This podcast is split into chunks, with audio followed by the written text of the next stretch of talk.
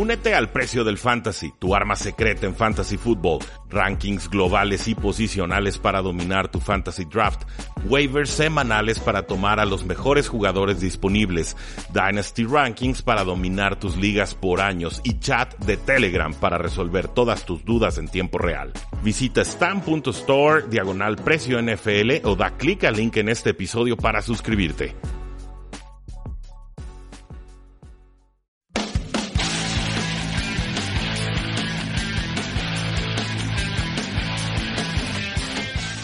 Saludos a todos, bienvenidos a un programa más de Tres y Fuera, donde la NFL no termina y nosotros tampoco. Mi nombre es Rudy Jacinto y el día de hoy, pues vamos a dar nuestro eh, análisis de lo que sucedió en el Thursday Night Football entre los Ángeles Chargers y los Kansas City Chiefs. Un juego muy emocionante, pero eh, también vamos a dar todas nuestras eh, predicciones para el resto de la semana 15. No se despeguen de sus asientos y no olviden seguirnos en facebook.com diagonal 3 y fuera, en Twitter como arroba paradoja NFL, en nuestra página web 3 y fuera.com y claro, suscríbanse a este podcast 3 y fuera NFL. Nos encuentran en iTunes, en Stitcher, en eBooks, en Spotify, donde ustedes quieran, ahí nos localizan. Muchísimas gracias y entramos de lleno al análisis del partido 29-28 que ganan de forma milagrosa los Ángeles Chargers contra los Kansas City Chiefs.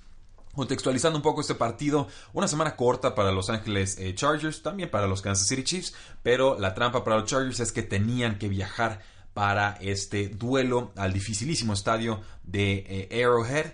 Creo que este, este escenario era muy pesado, muy complicado para los Chargers. Llegaban sin Melvin Gordon. Al inicio del partido pierden a Keenan Allen con una lesión en la cadera. Algunas bajas bastante notables a la defensiva.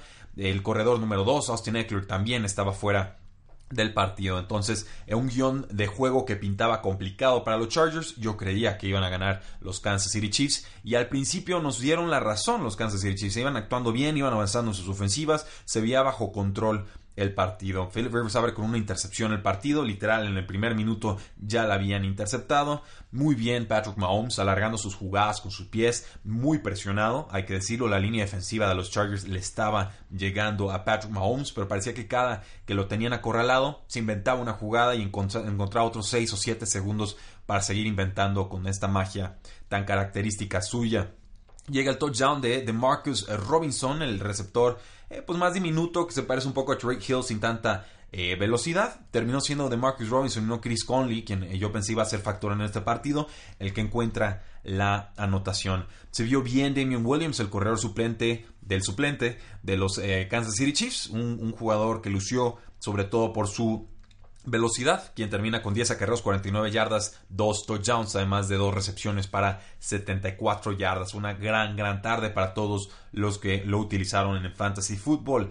Ante la lesión de cadera de Keenan Allen, pues tuvimos que pasar a Mike Williams y, Dios mío, qué forma de apoderarse de un partido. 7 recepciones, 76 yardas, 2 touchdowns, una carrera para 19 yardas y otro touchdown más. Eh, hubo una interferencia de pase del, defensivo Sorensen sobre Antonio Gates muy exagerada por los referees. en una tercera y once en zona de gol. Los Chargers iban abajo 0 a 14.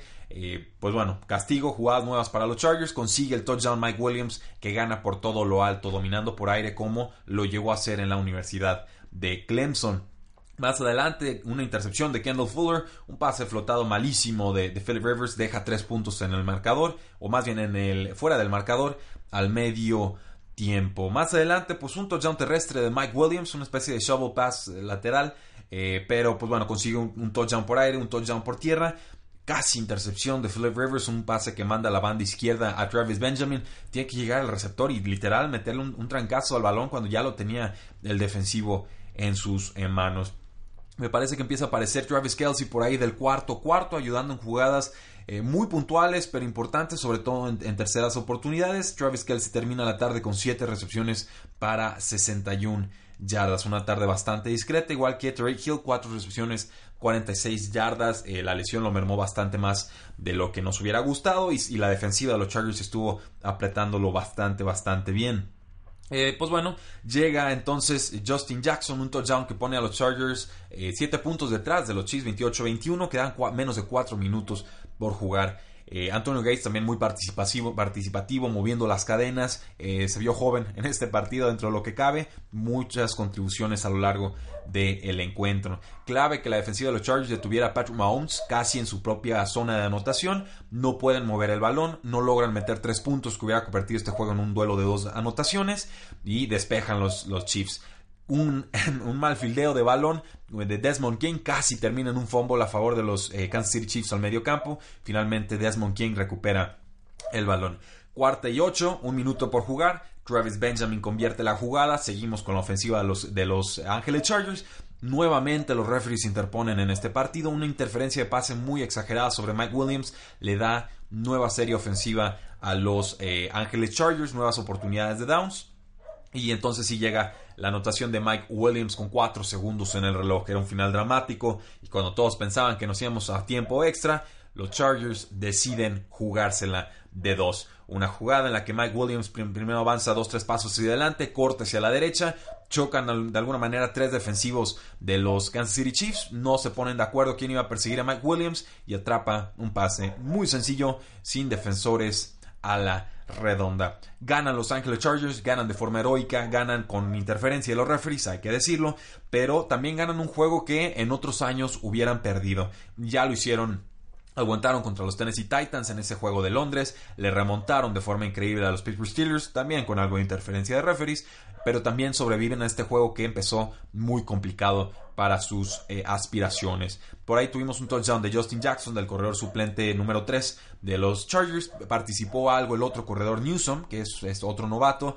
Y también noté que la defensiva de los Kansas City Chiefs bajó mucho sus prestaciones cuando el safety Eric Berry ya no participó en la segunda mitad. Entonces, gran victoria de Los Ángeles Chargers, ganan 29 a 28 a domicilio. El liderato de la FC sigue abierto, aún la podrían en teoría alcanzar los Houston Texans o los Patriotas. También sigue abierta la posibilidad de que Los Ángeles Chargers ganen su división. Se acaba el margen de maniobra para los Kansas City Chiefs. Eh, hay que ganar sus próximos dos partidos, pero sobre todo me preocupa eh, que se dejaran, o no que se dejaran, que permitieran que les remontaran en este partido que iban pues, arriba 14 puntos con apenas 5 minutos en el reloj en casa, todo a favor y la defensiva no pudo hacer una sola jugada importante. Creo que esto pues es un lastre eh, rumbo a la postemporada, es, es, peligroso, pero eh, veremos cómo van resolviendo esta situación. Bien por Los Ángeles Chargers, muy resilientes, se vuelven fuertes ante la adversidad, van a ser un equipo muy difícil de vencer en la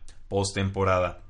Y ahora sí, pues bueno, vamos dando nuestro breve análisis sobre todos los partidos que nos quedan en la semana 15. Eh, Recuerden que eh, ya tenemos juegos en sábado y esto pues es básicamente el banderazo oficial de que se nos está acabando la temporada regular. Eh, la jornada va a continuar con los Houston Texans visitando a los Jets de Nueva York, un partido en el que los Houston Texans son favoritos por 7 puntos y este juego es a las 3.30 de la tarde hora del centro. Eh, parece que Houston es bastante mejor equipo que los Jets de Nueva York. Los Jets ya pusieron al corredor Isaiah Crowell a reserva de lesionados. Eh, tampoco va a jugar Quincy Enungo al receptor slot de los Jets de Nueva York. No veo cómo la línea defensiva ofensiva de los Jets vaya a detener a JJ Watt y J. Clowney, a Whitney Merciless y a cualquier blitz del Honey Badger. Eh, muy, muy tarde, una tarde muy complicada para Sam Darnold es lo que le tengo pronosticado. Ha ido jugando un poquito mejor Sam Darnold, hay que, hay que decirlo, pero no, no creo que estén a la altura en estos momentos para pelearle tú al tú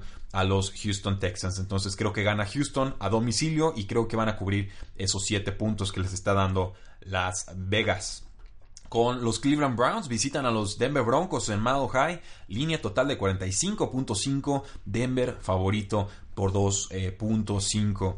igual y me equivoco, igual y me lo reprochan en Twitter. Si, lo, si así sucede, eh, adelante, ya saben que aguanto vara. Pero eh, yo no, no entiendo por qué son favoritos los Denver Broncos en este partido. Ya no tienen a Demers Thomas, ya no tienen a Emmanuel Sanders, no está dando el estirón Cortland Sutton.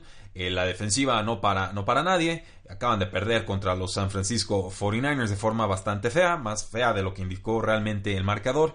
Eh, denme Cleveland. Yo, yo creo que va a ganar Cleveland. Creo que son claros favoritos. No, no entiendo la, la línea en realidad. Baker Mayfield ahorita es mucho mejor curva que Case Keenum, eso, es un hecho. Nick Chubb está por lo menos a la par de lo que está ofreciendo Philip Lindsay, si no es que más. Eh, creo más en el elenco aéreo de los, de los Cleveland Browns en estos momentos. Eh, creo que son más completos y sobre todo a la defensiva. Creo que Miles Garrett le va a llegar a, Case Keenum, lo va a hacer sufrir. Eh, creo que sí, creo que Cleveland tiene todo para ganar este partido. No, no me explico la, línea. Denme a Cleveland, creo que ganan, creo que eh, cubren sobradamente la, la línea. No, no entiendo eh, de dónde salió esta apuesta, pero veremos si es que tengo razón o no.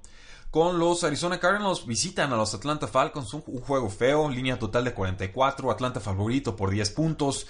Eh, pues están muy castigados los dos equipos, a la ofensiva y a la defensiva. Tiene mejor defensiva Arizona, mejor pass rush que los Atlanta Falcons. Tiene mejor ofensiva los Atlanta Falcons que los Arizona Cardinals. Creo todavía más en Matt Ryan que en el mismo Josh eh, Rosen, a quien llegué a comparar a, Rosen con, con Matt Ryan por estilo de juego en pretemporada.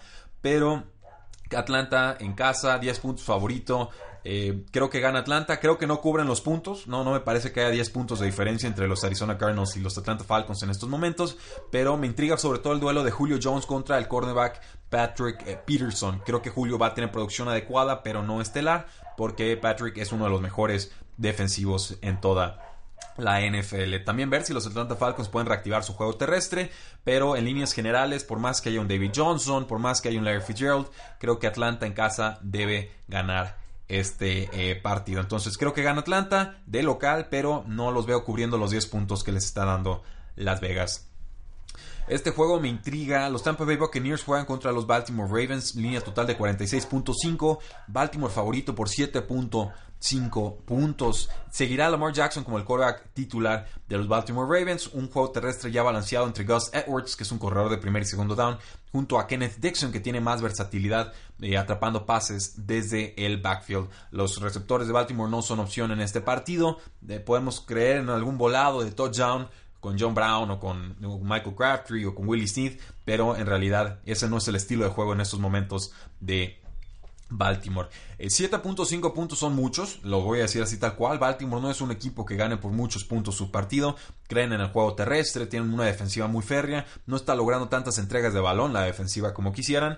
Entonces, em, no creo, creo que ganan, pero no creo que ganen por, por más de 7 puntos y medio. Del otro lado del balón, pues tenemos a James Winston que eh, no ha entregado el balón, que tuvo una tarde un tanto decepcionante contra los Santos de Nueva Orleans, pero el, elenco de receptores es fantástico con, Mike Evans, con Chris Godwin, en quien voy a volver a confiar esta semana de, Fantasy Football. 10 targets apenas atrapó uno, ni modo. Eh, Adam Humphries, tenemos también a Cameron Braid atacando en la posición de slot. Eh, Peyton Barber quizás con un touchdown corto no lo, no lo apostaría. Creo que Tampa Bay puede mantener competitivo este partido incluso jugando a domicilio. La trampa sería que James Winston empezara con sus intercepciones locas y que desde temprano tuvieran que estar remontando el partido. Entonces, denme a Baltimore, creo que tiene mucho más por qué pelear. La defensiva de Tampa Bay pasó ya de ridícula a promedio y estas son muy buenas noticias para Tampa, pero aún así creo que Baltimore saca el resultado. Eh, otro juego espantoso, Detroit Lions visita a los Buffalo Bills. Eh, Buffalo, favorito por 2.5 puntos, eh, línea total de 39.5, o sea, aquí en verdad no, no esperen tiroteo porque no, no creo que lo encontremos. Buffalo tiene la mejor defensiva de las dos escuadras. Detroit es mejor coreback que, Josh Allen. En estos bueno, Detroit tiene mejor coreback con Matthew Stafford. Es mejor que Josh Allen, pero esta campaña ha hecho bastante, bastante poco. Este jugador ha sido un año muy, muy decepcionante para los Lions. Eh, no veo mucho en qué apoyar una, decisión de un lado o el otro. Buffalo es, local, Buffalo puede correr. Eh, Detroit en general contiene a los, a los correlones. Creo que Josh Allen ahora sí va a tener que usar su brazo para ganar el partido. Está muy lastimada la defensiva de Detroit. Eh, ha mejorado mucho desde que llegó Snacks Harrison como liniero defensivo de Detroit, pero ni siquiera sé si van a tener a Kieran Johnson, su corredor estrella, para este juego. Y por aire están bien mermados, muy, muy lastimados. Kenny Goladay no ha sido el mismo desde que le quitaron a sus compañeros receptores. Entonces, denme a Búfalo, creo que ganan. Creo que puede ser por esos tres puntos que les está dando eh, Las Vegas. En alguna liga voy a utilizar a Robert Foster como amenaza profunda de Búfalo. Creo que eh, nos funcionó la apuesta la semana pasada, la vamos a repetir en esta ocasión, Say Jones atrapando pases como receptor en corto, receptor slot, puede también ayudar, pero en general es un partido a evitar para efectos de fantasy football. Los empacadores de Green Bay visitan a los Osos de Chicago, línea total de 45, Chicago favorito por 6 puntos. Eh, ya lo vieron todos, este equipo de Chicago es de, de veras. Ya lo vieron todos, este equipo de Green Bay no. le ganó a los Atlanta Falcons, le ganaron bien, pero este duelo históricamente ha sido eh, paliza de los Green Bay Packers. No va a ser así en esta ocasión. Creo que la defensiva de Chicago va a poder contener a Aaron Rodgers. Creo que eh, Aaron Jones va a tener un touchdown, pero una tarde en general eh, complicada como corredor de los Packers. Uh, Devontae Adams ha cumplido a lo largo de la campaña. No espero que esto cambie. No quiero utilizar a Jimmy Graham en, mis ligas de fantasy football. Simplemente no, no me interesa.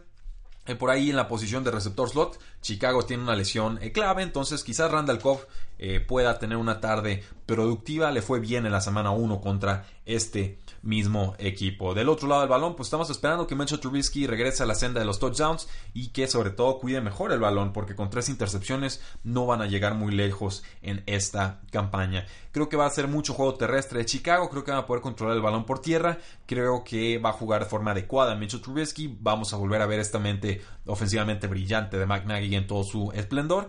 Gana Chicago, no sé si les doy esos seis eh, puntos, pero eh, me parecen justos de parte de Las Vegas que le den esta diferencia al equipo, sobre todo porque están jugando como locales. Denme a Chicago para ganar, pero eh, creo que si son seis puntos de Green Bay Packers, quizás me quede con ese, con ese lado en cuanto al, spread o al diferencial de puntos.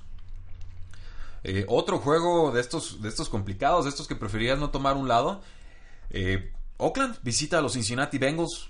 un juego raro, extraño, no le puedo tomar bien el pulso, línea total de 45.5, Cincinnati favorito por 3, pues por la pura localía, porque en verdad no hay mucho eh, motivo para creer en, cualquiera de estos dos equipos. Oakland ha venido jugando mejor, Derek Carr viene jugando mejor, Jalen Richard es un jugador útil, eh, Jared Cook tuvo una gran tarde, creo que la volverá a tener en esta ocasión, Jordi Nelson dando señales de vida, Marcel Lakeman con contribuciones como receptor, apareciendo de repente en zona roja, pero eh, la defensiva de Oakland no para nadie. Joe Mixon es un fantástico corredor y creo que les va a correr como para 150 yardas y uno o dos touchdowns. Eh, se van a apoyar mucho en él. No veo cómo Oakland pueda detener el juego terrestre de Cincinnati. Jeff Driscoll dio señales de vida, peleonero contra Los Angeles Chargers, casi remonta ese partido. Entonces, como locales, eh, sin ya nada que perder, voy a tomar a Cincinnati. No me encanta hacerlo, pero voy a, a respetar la localía. Creo que habrá una tarde adecuada de Tyler Boyd y de John Ross mucho juego terrestre con, Joe Mixon y en general mientras eh, Driscoll no entregue mucho el balón, creo que los Bengals estarán eh, con serias posibilidades de ganar este partido. Entonces sí, denme a Cincinnati para ganar el juego. En cuanto al spread, pues, pues igual denme, no, está espantoso, igual y denme a Oakland, no, es un número bien tramposo ese, 3, no me, no me ayuda a tomarle el pulso, pero bueno, que gane Cincinnati, pero por puntos denme, denme a Oakland. Los Vaqueros de Dallas visitan a los Indianapolis Colts en lo que seguramente será uno de los mejores partidos de la jornada. De línea total de 47.5, Indianapolis favorito por, eh, perdón, Dallas favorito por 3 eh, puntos, pese a la localía de Indianapolis. Creo que Indianapolis va a tener una tarde muy complicada. La defensiva de los vaqueros de Dallas es la de veras. Eh, no sabemos si va a jugar T.Y. Hilton. Si lo hace, seguramente lo hará de forma muy, muy limitada. Eh, creo que le van a poner a Barry Jones a T.Y. Hilton si es que juega. Estas son muy malas noticias para T.Y. Si es que no juega, entonces pasaría Baron Jones seguramente a defender a Eric Ebron. Entonces le desactivan otra opción de pase clave. Creo que Andrew Locke va a sufrir, creo que va a estar golpeado, creo que no va a encontrar eh, una ofensiva constantemente sólida para avanzar. Creo que incluso Marlon Mack no va a poder avanzar mucho por la vía terrestre porque los vaqueros de Dallas están muy estables en prácticamente todas sus líneas de la defensiva. Del otro lado del balón, pues Dak Prescott tuvo una tarde fatídica contra las Águilas de Filadelfia, aún así pudieron ganar. A Mari Cooper para mí una de las grandes opciones de fantasy football en esta semana. La defensiva de Indianapolis es rápida, es joven, es adecuada, pero eh, no creo que puedan parar a Mari Cooper y no creo que puedan detener tampoco a Ezekiel Elliott, que para mí es la opción número uno de corredores en esta semana. Creo que gana Dallas, creo que gana por más de estos tres puntos, creo que eh, están en un nivel distinto los Indianapolis Colts, un peldaño por debajo de los Vaqueros en este juego. Entonces todo depende nuevamente de que Dak Prescott cuide el balón. Si lo hace, seguramente los Vaqueros ganarán de forma relativamente cómoda. El que seguramente es el juego más feo de toda la tarde es este. Washington Redskins visitan a los Jacksonville Jaguars. Línea total de 36 puntos. Jacksonville favorito por 7 puntos y medio. ¿En serio? Jacksonville el favorito por 7 puntos y medio. Pero ves a Washington y dices, ¿cómo no? Línea ofensiva muy golpeada. Ya están en su tercer coreback, en su cuarto coreback, Josh, Johnson. Eh, Adrian Peterson no puede hacer nada. Chris Thompson tampoco. Receptores lastimados. Eh, Jordan Reed no juega en este partido. La ala cerrada. Será Vernon Davis el titular. La defensiva es adecuada, no espectacular en estos momentos. Eh, creo más en Jacksonville. Ah, hasta me siento enfermo, me dan ganas de vomitar diciéndolo, pero creo que Leonard Fournette va a tener mejor tarde que Adrian Peterson y con eso debería alcanzar, pese a que tengan Jacksonville a, Corey Kessler bajo centro. Jacksonville es local, denme a Jacksonville. Denme los puntos. Es que en verdad no, no veo por dónde Washington pueda dar pelea. Viene del, del ridículo más grande de toda la temporada contra los Gigantes de Nueva York.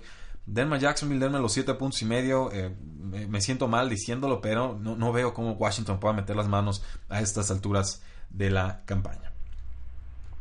Los Miami Dolphins visitan a los vikingos de Minnesota, línea total de 44.5, Minnesota favorito por 7.5 y es local. Eh, ganó Miami, le ganó bien a los Patriotas de Nueva Inglaterra, con un milagro ahí al final, si quieren verlo eh, así, pero creo que aquí van a regresar a la realidad. Creo que Vikingos es mejor equipo, creo que Miami no le va a poder mover el balón cómodamente a esta buena defensiva de los Vikingos de Minnesota y creo que va a ser un juego para que la ofensiva de Minnesota con nuevo coordinador ofensivo reencuentre sensaciones. Espero mucha producción de Dalvin Cook. Creo que Stephon Dex también está en un plan superlativo. Que Aaron Thielen esté más tranquilo, encuentre esas opciones de pase que tanto estaba produciendo a inicio de campaña y que poco a poco ha ido desapareciendo. Creo que gana Vikingos. Creo que los 7.5 puntos se van a quedar cortos. Los dos equipos están peleando por entrar a la postemporada, pero creo que los vikingos son mejor equipo en estos momentos.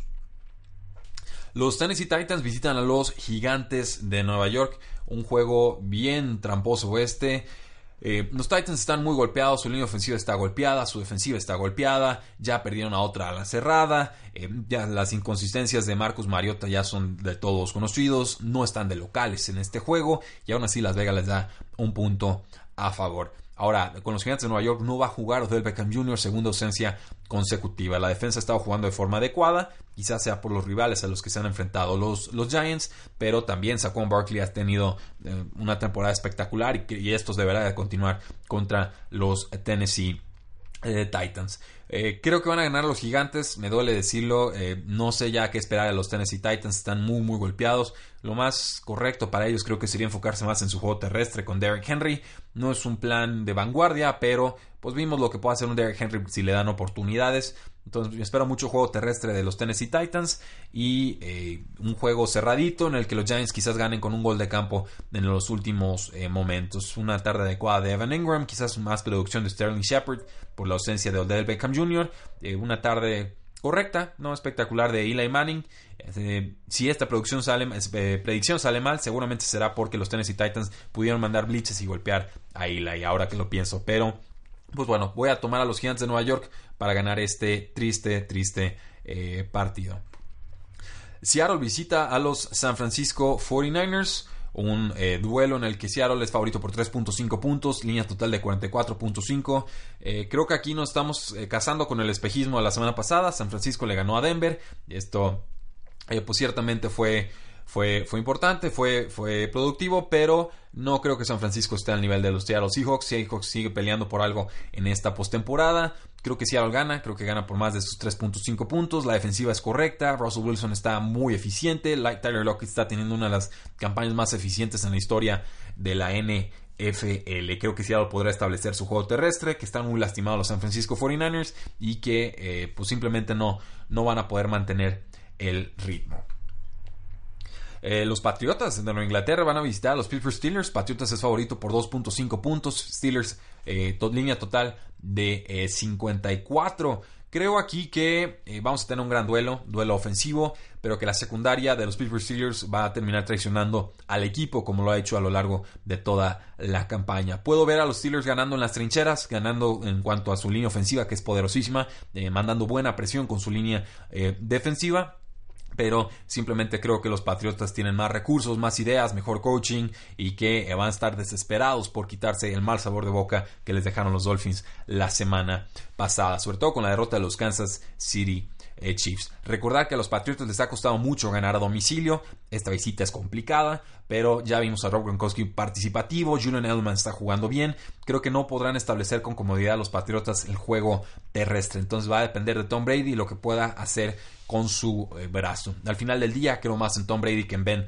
Roethlisberger que llega golpeado este partido con una lesión de costilla. No sabemos si va a jugar el corredor James Conner en los Pittsburgh Steelers. Si no lo hace, seguramente será Jalen Samuels quien se encargue de su rol. El plan defensivo de los Patriotas será eh, mandar seguramente doble cobertura a Antonio Brown, tratar de contener a Juju Smith-Schuster con un solo jugador. Eh, creo que Juju puede tener mayor producción que Antonio Brown por esto por esto mismo. Pero eh, gran duelo, por ahí Vance McDonald, quizás en duelo con Patrick Chung, le voy un poquito más a Van McDonald de este año. creo que gana Patriotas, creo que cubre la línea, creo que va a ganar por un gol, por lo menos por un gol de campo. Y llegamos al juego entonces del Sunday Night Football. Las Águilas de Filadelfia visitan a Los Ángeles Rams. Eh, línea total de 52. Los Rams son favoritos por 12.5 puntos. Creo que la línea se va a quedar bien corta. ¿eh? Yo no creo nada en estas Águilas de Filadelfia. Me costaba tomarlas con Carson Wentz, con Nick Foles al frente. Nuevamente me costará tomarlos para hacer algo en este juego. Creo que los Rams, eh, después de una derrota muy dolorosa contra los Osos de Chicago, querrán demostrar al mundo que siguen siendo ese gran equipo de inicio y de mediados de campaña. Creo que podemos jugar a todos nuestros jugadores de Rams con relativa comodidad. Creo que hay que evitar a casi todos los de Filadelfia, a excepción de Zach Ertz y a excepción quizás de Alshon Jeffrey, si es que estamos suficientemente desesperados para utilizarlo como receptor número 3 en ligas de fantasy fútbol. Eh, por tierra, Josh Adams, si la queremos apostar a un touchdown, eh, puede ser, lo podemos utilizar. Quizás yo lo utilice en una de mis ligas, pero eh, creo que los Rams aquí van a ser una demoledora. No veo como Filadelfia los paren, lo que ya es una temporada perdida. Y por último, los Santos de Nueva Orleans visitan las Panteras de Carolina. Santos es favorito por 6.5 puntos, línea total de 50.5. Duelo divisional, sé que las Panteras vienen de 5 derrotas consecutivas, no se han visto cojos, eh, han estado en la pelea en todos esos juegos, algunas de esas derrotas fueron muy circunstanciales, pero eh, Santos es mejor equipo, creo que van a poder establecer su juego terrestre con Mark Ingram, pero sobre todo con Alvin Camara. También Christian McCaffrey creo que le va a hacer mucho daño a la defensiva de los Santos de Nueva Orleans, que de repente es una de las mejores defensivas en toda la NFL. Me preocupa mucho el hombro de Cam Newton. Creo que ya es claro que la lesión le está afectando en su, precisión y su toma de decisiones. Drew Brees tampoco ha estado jugando bien en semanas recientes. Creo que Patrick Mahomes es el favorito ahora para eh, hacerse con el MVP. Han cambiado eh, las tónicas de sus temporadas, pero en líneas generales, Santos con más que jugar, Santos eh, cuidando el liderato de la NFC, creo que ganará un partido complicado y que eh, será por menos de los 6.5 puntos que le está dando Las Vegas. Eso, damas y caballeros, es lo que yo creo que va a suceder en la semana 15 de acción NFL. Muchísimas gracias por habernos escuchado. No olviden seguirnos en todas nuestras formas de contacto. Eh, en Instagram también estamos por ahí. Únanse, está creciendo esa, esa comunidad. Muchas gracias, disfruten la semana. La NFL no termina y nosotros tampoco. Tres y fuera.